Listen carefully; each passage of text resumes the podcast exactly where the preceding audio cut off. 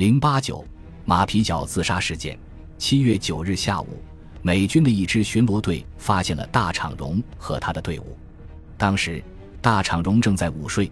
这支巡逻队沿着一条小溪谷往上爬，在一片灌木丛中用机枪向大场荣的营地方向扫射，子弹击中距离大场荣头顶几英寸的树叶。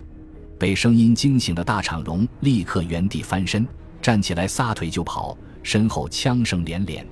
他沿着下坡路来到一处深谷，深谷旁边紧挨着石崖，在他右侧大约五十码的地方传来美国人的叫喊声，于是他继续跑。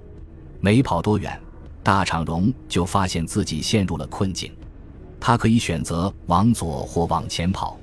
左边是一片开阔的土地，根据他的判断，如果穿越这片土地，无疑是送死；如果往前跑，路的尽头就是悬崖峭壁，但是悬崖下面有一团灌木丛。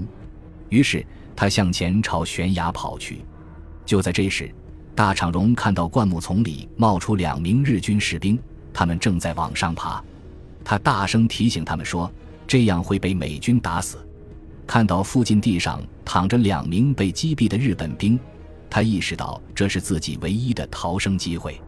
他把军刀、手枪和其他装备扔进灌木丛，然后卧倒在地，躺在两具尸体中间装死。美军的说话声越来越大，中间伴随着阵阵枪声。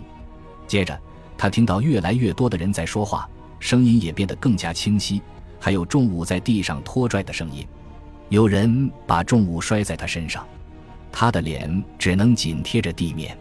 大场荣觉得有人用枪拖戳他的大腿，然后又开始闲聊起来。为了不引起美军注意，大场荣尽量屏住呼吸，让惶恐的内心平静下来。这种状态持续了大约十五分钟，声音越来越远。大场荣壮着胆睁开一只眼睛。扭过头看了一下，又往山谷里望了望，发现美国人已经走远。大场荣从压在他身上的日军尸体下爬起来，心想：这真是死里逃生啊！他捡回武器，抬头望了一眼山顶，连忙跑回刚才睡觉的地方，发现手下的二十四名队员被击毙，板野中尉眼睛中了一枪，死在了山顶。大场荣握住板野的双手，放在自己胸口。为了表达自己的悲痛之情，他从附近一具尸体上抽出一把刺刀，回到板野身边，割下板野的左手拇指。大场荣决定，如果能活着离开塞班回到日本，他要把这个小小的护身符和遗物交给板野的家人。大场荣在周围没有发现幸存者的踪迹。当天晚上，在日落一个小时后，大场荣听到山谷里传来日本人说话的声音，于是他顺着小路跑下山。遇到四名日军士兵，大场荣先是小心翼翼地表明身份，在随后的交谈中得知他们隶属于山炮团。那天夜里，又有大约二十人加入了他们的队伍，包括黑帮分子觉内。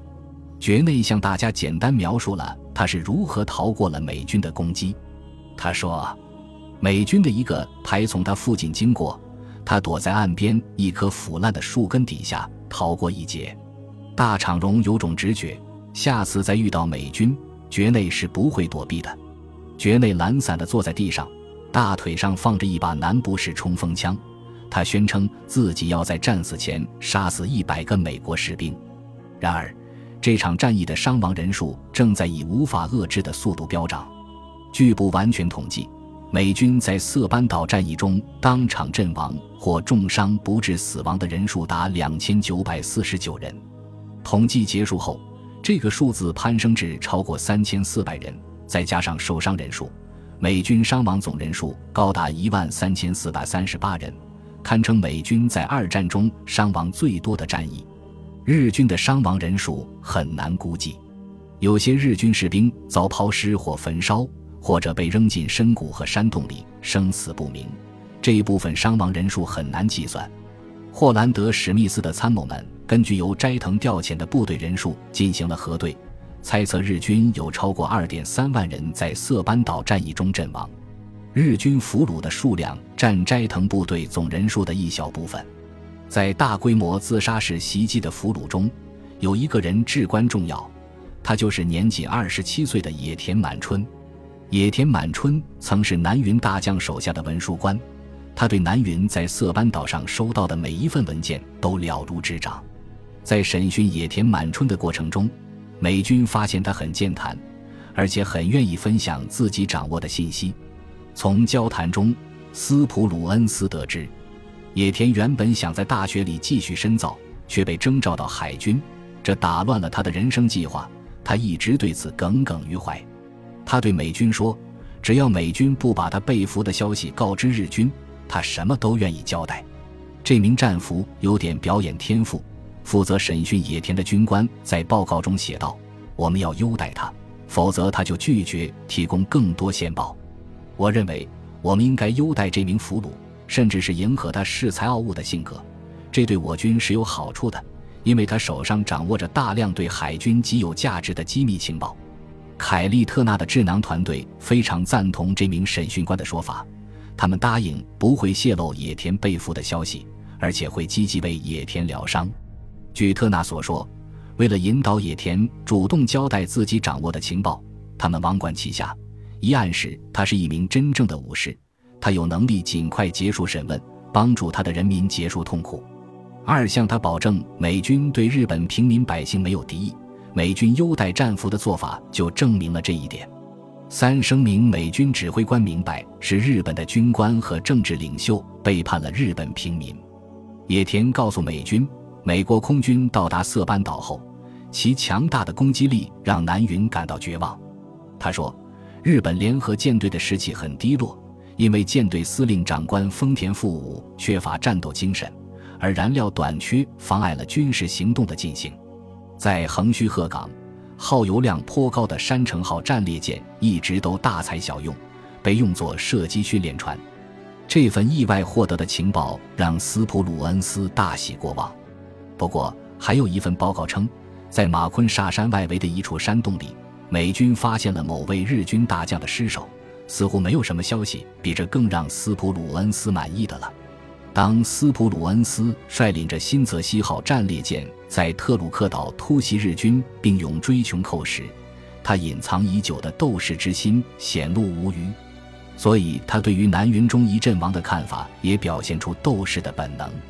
这种本能跟他的同级哈尔西旗鼓相当，因为哈尔西在公开场合从不掩饰自己对杀敌的狂喜。在给玛格丽特的一封信中，斯普鲁恩斯吐露了心声：在此次战役中，最让我感兴趣的一件事就是南云忠义中将之死。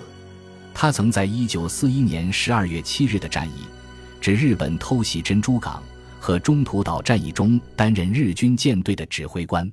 中途岛海战后，他被遣送回国驻守佐世保港，然后在五月份来到色班岛。事不过三，这次他终于死了。本集播放完毕，感谢您的收听，喜欢请订阅加关注，主页有更多精彩内容。